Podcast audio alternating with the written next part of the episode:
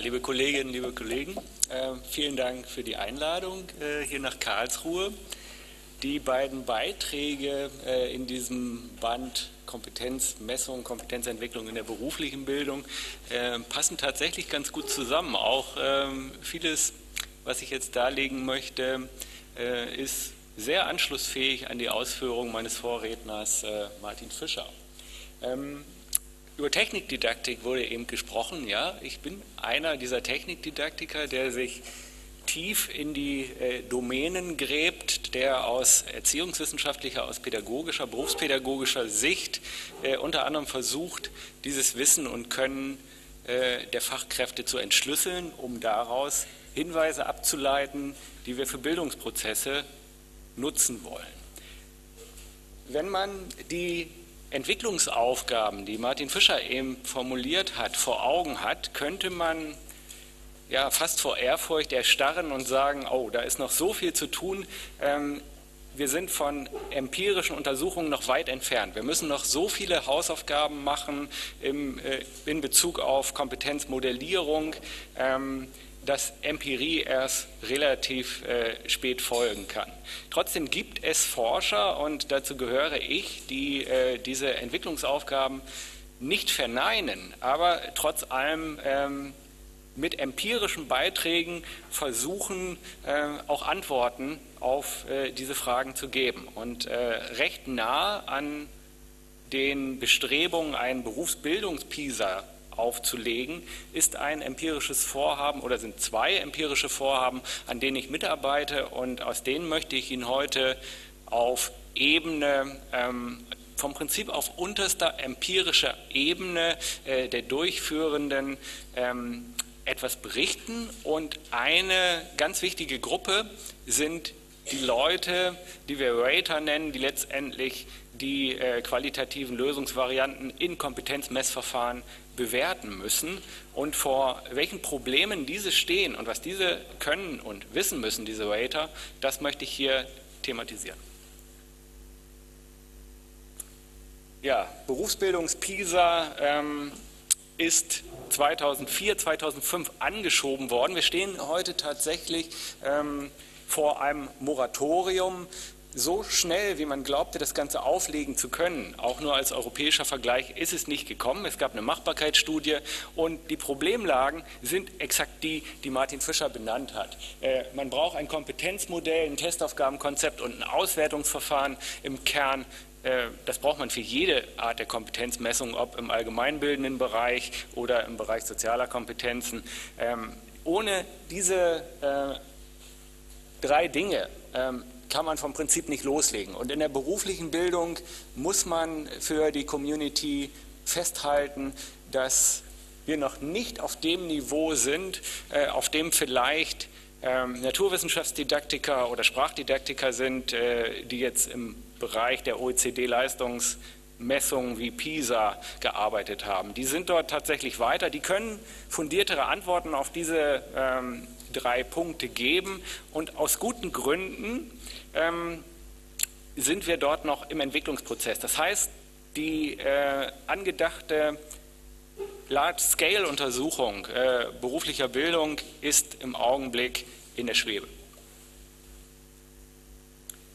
Trotz allem wird PISA-artig gearbeitet und ähm, das sind Projekte mit äh, ja, sehr überschaubaren Probandenzahlen, auch mit sehr überschaubaren ähm, beteiligten Wissenschaftlergruppen. Ich berichte hier jetzt aus äh, einem Projekt, was zwei Bundesländer in Deutschland aufgelegt haben, das kleine Bundesland Bremen, der Stadtstaat und das äh, Flächenland Hessen. Dort haben wir es mit 650 Probanden zu tun, Auszubildenden in der beruflichen Erstausbildung, die eine dreieinhalbjährige Ausbildung im Bereich Elektroniker absolvieren.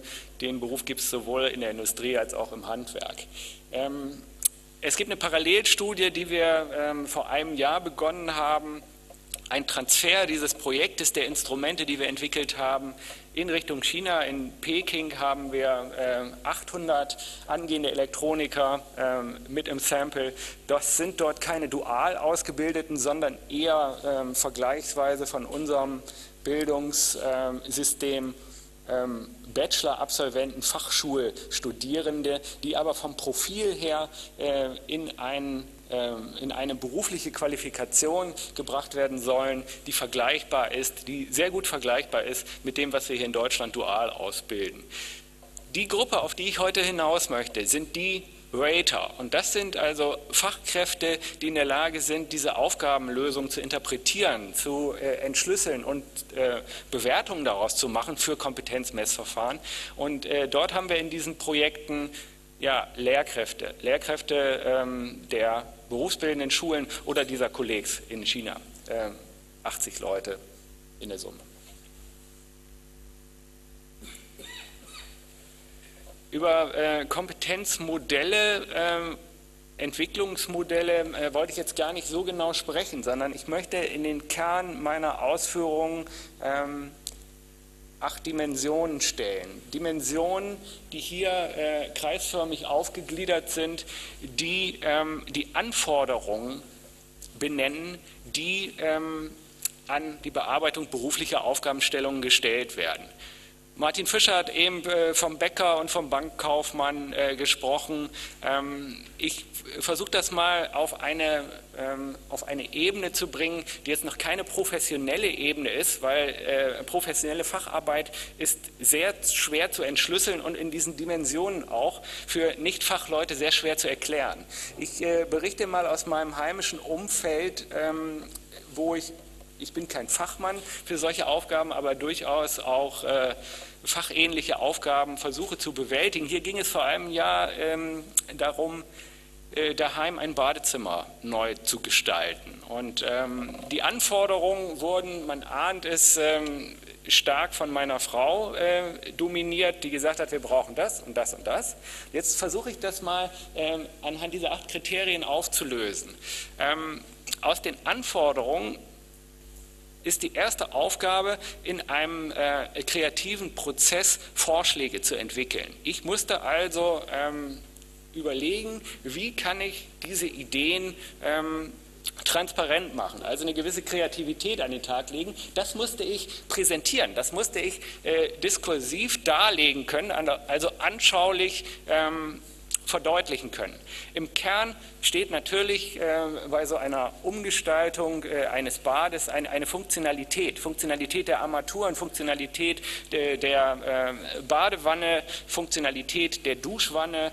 Ähm, der nächste Punkt ist die Gebrauchswertorientierung. Da ist es nicht so einfach. Man überlegt natürlich, äh, ja, wer nutzt denn das? Ich gehe in eine Nutzerperspektive. Das äh, ist bei der Auswahl der Armaturen genauso ein Thema wie bei der äh, Fixierung der Duschstange, auf welcher Höhe ich das Ganze anbringe, damit Kinder und auch Erwachsene das gleichermaßen nutzen können. Also eine Gebrauchswertorientierung ist eine Nutzerzentrierung, die äh, aus deren Sicht ja, Anforderungen definiert. Wirtschaftlichkeit natürlich ist äh, in jeder äh, technischen oder in jeder Lösung beruflicher Aufgaben enthalten. Äh, bei uns war es ganz einfach, ja, mehr als 3000 Euro geben wir nicht aus. Ähm, Arbeits- und Geschäftsprozessorientierung ist ein Punkt, äh, die Arbeiten, die ich selber durchführen konnte, wie beispielsweise Fliesenlegen auf dem Boden, ähm, mussten koordiniert werden mit Arbeiten, die ähm, Leute durchgeführt haben, die ganz einfach professioneller in Dingen waren, beispielsweise Wasserleitungen verlegen oder Wandfliesen kleben, was ich nicht so gut kann. Ich muss also in der Konzeption äh, dieser Badezimmerumgestaltung überlegen, wie arbeite ich mit äh, anderen Gewerken, die eingebunden sind, zusammen kachel ich jetzt erst die Wanne, um danach festzustellen, nee, da muss der Installateur darunter nochmal an die Wasserleitung. Also die Arbeits- und Geschäftsprozessorientierung thematisiert das Zusammenwirken verschiedener ähm, Fachkräfte oder verschiedener Domänen. Sozialverträglichkeit äh, wäre auf das Badezimmer bezogen eine Überlegung, ähm, ja, wie weit ist das vielleicht auch nachhaltig, altersgerecht, was ich mir da jetzt gerade ausgedacht habe. Umweltverträglichkeit spiegelt sich ganz stark äh, in der Wahl der Materialien wieder. Ähm, Wasserspararmaturen ist äh, nur so ein Stichwort. Wenn ich das Ganze jetzt auf dieses ähm, nicht professionelle Beispiel, aber vielleicht illustrierend darstellen konnte, beziehe, diese acht äh, Dimensionen, sieht man, wenn ich ähm, bei der Bewältigung beruflicher Aufgaben nur eine oder zwei Dimensionen daraus ziehe, erhalte ich keine vollständige professionelle Lösung. Nur das Zusammenspiel, das Austarieren dieser äh, Dimensionen ähm, zeigt, wie berufliche Facharbeit ähm, integriert wird. Diese ähm, acht Dimensionen, die ich eben dargelegt habe, diese acht Kriterien, ähm, sind auch in unserem Kompetenzmessverfahren ähm, operationalisiert worden, und zwar in Form eines Ratingbogens. Ähm, ich habe jetzt mal die Gebrauchswertorientierung rausgenommen und Sie sehen, äh, im Rating kann man nicht nach so einer Dimension Gebrauchswert fragen. Darauf ist ganz schwer eine vernünftige Antwort zu geben. Also es ist nochmal runtergebrochen auf so Teilfragen wie, wie hoch ist denn der Gebrauchswert für den Auftraggeber? Wird beispielsweise in einer technischen Lösung die Störanfälligkeit oder die Vermeinung der Störanfälligkeit berücksichtigt? Wie steht es um die Wartungs- und Reparaturfreundlichkeit? Äh, bei einer Badewanne ist das ein Thema, wo sich vielleicht äh, so ein Laie keine Gedanken drüber macht. Ähm, man muss bei der äh, Installation eine ganze Menge überlegen, ähm, wenn man mal an die Leitungsgeschichten ran muss, kann man die Fliesen nicht so setzen, wie man das vielleicht machen würde, wenn man darum nicht weiß. Diese äh, Operationalisierung dieser äh, Dimension zeigt, wie der Ratingbogen vom Prinzip aufgebaut ist. Wir haben also 40 Items entwickelt in dieser Struktur und die Skalierung läuft äh, in dieser simplen Vierer-Skala. Ähm, entweder schlägt man sich auf die eine Seite oder auf die andere Seite mit zwei Ausprägungen. Kompetenzniveaus ähm, sind eher eine Modellbetrachtung. Das erläutere ich nachher in einer Grafik. Ähm, aber jetzt im Kern zur Testaufgabenstellung. Wir machen in diesem Projekt, auch wenn wir es nur mit einigen hundert Probanden zu tun haben, Paper-and-Pencil-Aufgaben. Es geht nicht um die äh, Realisierung äh, beruflicher Arbeit der Beratung eines Kunden, äh, was Martin Fischer vorhin als Bankkaufmann äh, illustriert hat. Ähm, es geht nicht um äh, die Installation eines Badezimmers äh, in der praktischen Auseinandersetzung, sondern wir bleiben hier auf einer Konzeptebene und wir, bleiben, wir gehen nicht auf die Ebene konkreten beruflichen Könnens. Also es ist eine Performance, ähm, Dinge planerisch zu durchdenken und vorwegzunehmen, aber die berufliche Handlung ähm, in Form der konkreten praktischen Umsetzung bleibt hier abgeschnitten. Ähm, das hängt ganz stark mit der Idee zusammen, ein ein Messverfahren für einige tausend Probanden aufzulegen. Äh, das wird außerhalb solcher Arrangements kaum durchführbar sein. Wir sind mehr oder weniger äh, forschungsökonomisch auf eine Paper-and-Pencil-Variante äh, festgelegt. Es gibt durchaus Ansätze, berufliche Kompetenzen äh, zu erfassen mit praktischen Arbeitsproben. Es gibt sowas wie eine, eine Berufsolympiade, World Skills heißt das. Äh, dort werden äh, Köche, Zimmerleute äh, aus aller Welt in einen Wettbewerb gesetzt, die ja auch praktische Dinge machen. Die ähm, entwickeln Dachstühle, die kochen Menüs und das Rating läuft dort durch ja, Experten aus der Community, die sich wissenschaftlich nicht wirklich haltbar, nicht als Messverfahren, aber inhaltlich doch oft recht sehr schnell einig sind, was eine, kompetent, was eine kompetente Lösung ausmacht und was nicht. Also die Testaufgabenstellung ist ähm, für einen Psychometriker äh, der größte anzunehmende Unfall. Es sind äh, gestaltungsoffene Aufgabenstellungen, ähnlich wie ich das eben mit dem Badezimmer beschrieben habe. Also sehr schwer äh, zu fixieren, äh, wenn es um die Auswertung und um das Rating geht. Es geht also um einen großen Gestaltungsspielraum und Lösungsvarianten, die nicht einfach richtig oder falsch sind, sondern das muss man dann anforderungsbezogen diskutieren. Die sind mal tragfähiger, in einer gewissen Dimension und mal weniger. Aber sie sind nicht richtig und falsch. Oder falsch.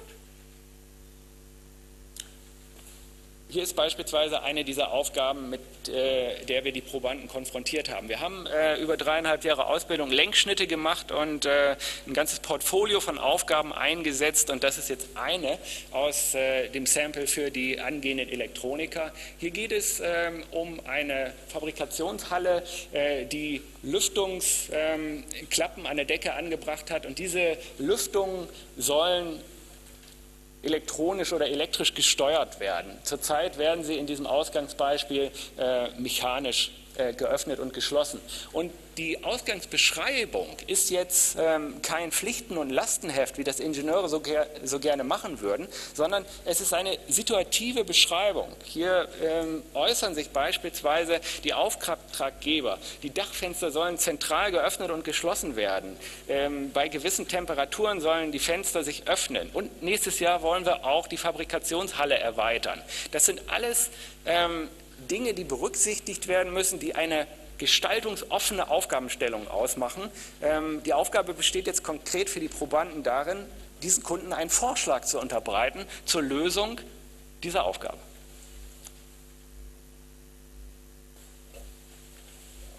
Das ist ein kleines Teilergebnis aus ähm, dem großen Bündel an Ergebnissen, äh, die wir ähm, zutage gefördert haben. Ein Vergleich der beiden Bundesländer, der Probandengruppen aus Hessen und Bremen. Und wir haben ähm, die Kompetenzfacetten ähm, hier in Niveaustufen eingeteilt und zwar in ein, äh, ein stufiges System. Martin Fischer hat eben ein Beispiel eines stufigen Modells dargestellt, der Dreyfus-Brüder. Wir arbeiten hier mit einem stufigen System, wie es auch in den PISA-Untersuchungen eingesetzt wurde, ganz stark orientiert an den ähm, Untersuchungen zur Scientific Literacy, ähm, also zur, zur, naturwissenschaftlichen Grundbildung, ähm, die dort ja, ein State-of-the-Art-Modell ähm, entwickelt haben, was ähm, auch vier Stufen vorsieht. Die unterste Stufe ist die nominelle Kompetenz, die so als berufliche Kompetenz noch nicht ernst genommen wird. Hier kann man äh, sagen, dass äh,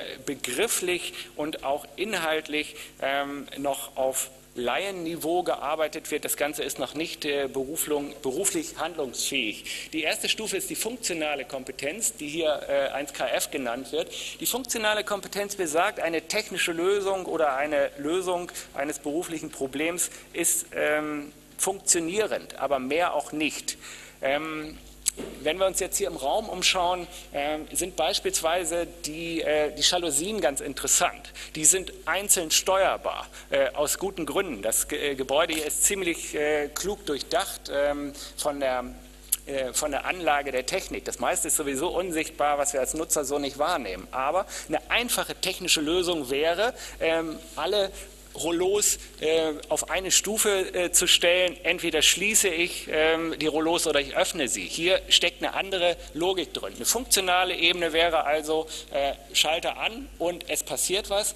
Ähm, andere Dimensionen sind da noch nicht berücksichtigt. Die anderen Dimensionen stecken beispielsweise in den prozessualen Kompetenzen oder in der obersten Stufe der Gestaltungskompetenz, wo halt die verschiedenen Anforderungen an äh, Facharbeit austariert werden. Und die Charakteristik zeigt hier ziemlich deutlich, dass sich sehr, sehr viele Probanden äh, auf den unteren beiden Stufen, äh, die PISA-Leute würden sagen, äh, als Risikokandidaten oder äh, als äh, Risikoprobanden befinden und dass die ähm, Kompetenzdimension Gestaltungskompetenz oder äh, prozessuale Kompetenz noch sehr gering ausgeprägt ist. Das passt wenn man ähm, die PISA-Untersuchungen der 15-jährigen Schüler zur Scientific Literacy drüberlegen würde, ähm, passt das als Blaupause ziemlich genau in die Struktur, obwohl wir hier äh, 18-, 19-jährige Auszubildende untersucht haben. Jetzt zu den Ratern, ähm, die letztendlich ähm, die Bewertung dieser qualitativen Lösungsvarianten vornehmen oder vorgenommen haben. Die ähm, Aufgabe, die ich eben präsentiert habe, wurde also den Probanden gestellt über einen längeren Zeitraum. Vier, fünf Stunden Bearbeitungszeit war zulässig, alle schulüblichen Hilfsmittel und die Lösungsvarianten sahen dann in der Regel so aus, dass die ähm, Auszubildenden Zeichnungen angefertigt haben, Skizzen angefertigt haben, kleine Programmausschnitte geschrieben haben, also ein, ein Sammelsurium an Papierlage.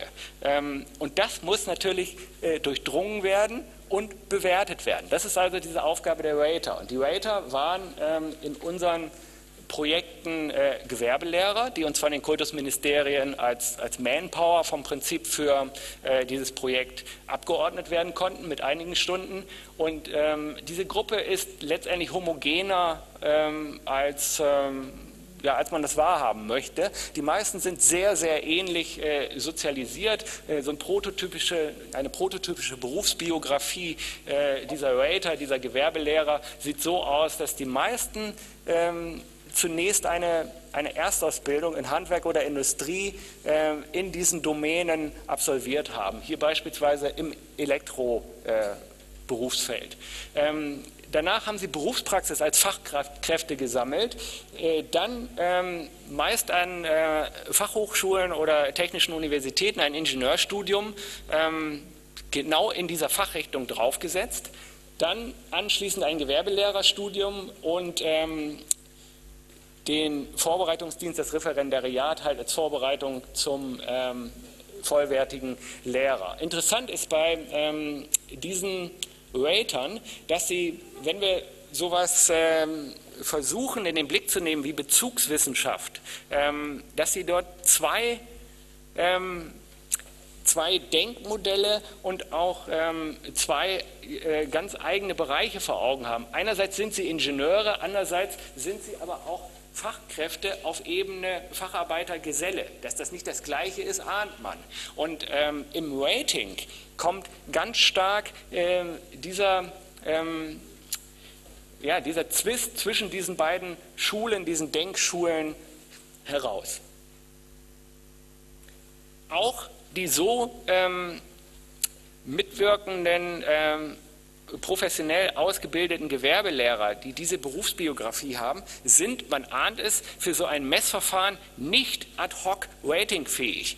Ähm, da hat man es jetzt mit äh, gestandenen, fachkompetenten Leuten zu tun, ähm, mit mehreren Studiengängen, mit vielen äh, Jahren Berufserfahrung, die tief in dieser äh, Domäne Elektrotechnik zu Hause sind. Sie sind so nicht ratingfähig. Wir mussten also ähm, ja, im Kern hauptsächlich um die Interrater-Reliabilität, also die Vergleichbarkeit der Bewerterurteile zu erreichen, ähm, Rater-Schulungen durchführen. Und äh, das haben wir völlig unterschätzt. Wir haben also sehr, sehr viel Zeit mit ähm, diesen Rater-Schulungen zugebracht. Ähm, das ist heute im Kern das Thema, das ich Sie ein bisschen dafür sensibilisieren möchte, dass äh, die schönsten Kompetenzmodelle, die besten Testaufgaben, die interessantesten Auswertungsstrategien äh, ein Nadelöhr haben. Und das Nadelöhr ist halt die Gruppe der Leute, die das beurteilen muss, die das verstehen muss, wenn man gestaltungsoffene Aufgabenstellungen einsetzt. Das ist beispielsweise ähm, ein ähm, eine Aufstellung äh, der Interrater-Reliabilitätskoeffizienten äh, der ICCs, die wir äh, beim ersten Ad-Hoc-Rating mit dieser Gruppe gemacht haben, vor der Rater-Schulung oder zum Eingang der Rater-Schulung. Wir haben hier die 40 Items und wir hatten mehrere ähm, Testaufgaben mitgebracht und Probandenlösungen aus äh, den Vorstudien. Und wir sehen, ähm, alles, was mir die Kollegen jetzt hier äh, grün eingefärbt haben, geht ähm, in die Richtung Koeffizient 0.8 der ICC. Alles andere, rot oder gelb, ist so ähm, letztendlich für ein Messverfahren, was man ernst nehmen möchte, nicht haltbar. Also man sieht ganz klar, ja, so können wir an das Datenmaterial oder an Hauptuntersuchungen nicht rangehen. Dann haben wir mehrere Tage Rater-Trainings gemacht, ähm, vom Arrangement hauptsächlich in Arbeitsgruppen gearbeitet, also eine diskursive Validierung der Erwartungshaltung, der Anforderungshorizonte dargelegt und dann auch immer wieder äh, das im Plenum zurückgespiegelt. Dieses äh, Verfahren hat letztendlich ähm, nach einigen Tagen dafür gesorgt, dass wir ähm, bei den Testratings dann in Koeffizienz, äh, Intra-Class-Koeffizienzbereiche von äh, Punkt 8 geraten sind. Jetzt ähm, sind wir an die äh, 700 äh, Probanden rangegangen. Wir haben blinde, unabhängige Doppelratings gemacht mit unseren 80 Ratern. Das heißt, jeder hat eine Ratingpraxis von mehreren hundert Probandenlösungen zu bewältigen. Und es zeigte sich auch dort, wir haben immer mal wieder ähm, Material eingespeist, um zu checken, wie es um äh, die Interrater-Reliabilität steht. Nach ähm, einem Jahr ähm, hatten wir dann letztendlich doch wieder ähm, Werte, die äh, in den gelben Bereich gingen, also unter äh, 0.8 lag. Das heißt, nachbessern, wieder Rater-Schulung. Also in diesem mehrjährigen Prozess äh, hat man vom Prinzip, obwohl ähm, wir Aufgaben konstant eingesetzt haben, diesen Pool von Aufgaben, ähm, muss die, das Rater-Team ähm, immer wieder kontrolliert werden und immer wieder ratingfähig gehalten werden durch Rater-Schulung. Also es ist kein Selbstläufer, so jetzt können wir loslegen und das klappt jetzt die nächsten drei Jahre, sondern wir haben gesehen, äh, das waren alarmierende Hinweise, dass wir wieder in eine Rater-Schulung gegangen sind, in eine Nachschulung ähm, und das hatte zwei Ursachen nach unserer ähm, Analyse. Und zwar ähm, haben sich Rating-Tendenzen verstärkt, entweder zur Strenge oder zur Milde, mal einfach ausgedrückt. Viele äh, Rater ähm, haben letztendlich die Lösung ja, als die gesehen, die sie sind, nämlich Lösung ihrer Klienten. Sind, diese Leute sind Lehrer und sie haben Lösungen ihrer Auszubildenden vor sich. Das heißt, äh, sie haben äh, eine gewisse Milde äh, an den Tag gelegt, ähm, nach dem Motto, ja, für einen Auszubildenden, der im dritten Ausbildungsjahr ist, ähm, ist das schon eine ganz ordentliche Lösung. Andererseits gab es auch äh, Kollegen in dieser 80er-Gruppe, äh, die ganz stark in eine ingenieurwissenschaftliche Perspektive geklappt sind, ähm, die letztendlich dadurch zu streng geratet haben. Der Ausweg aus äh, dieser Schere ist letztendlich unserer Erkenntnis nach äh, nur die diskursive Validierung, äh, die auf den Rater-Schulungen immer wieder aktualisiert werden muss. Ja, meine letzte Folie thematisiert die Ausgangsfrage. Ähm, was müssen denn jetzt Rater, äh, wenn ich so ein System im äh, großen Stil als Berufsbildungspisa mit einigen tausend Probanden ansetze, äh, wo bekomme ich diese Rater her ähm, und was müssen sie denn jetzt wissen und können?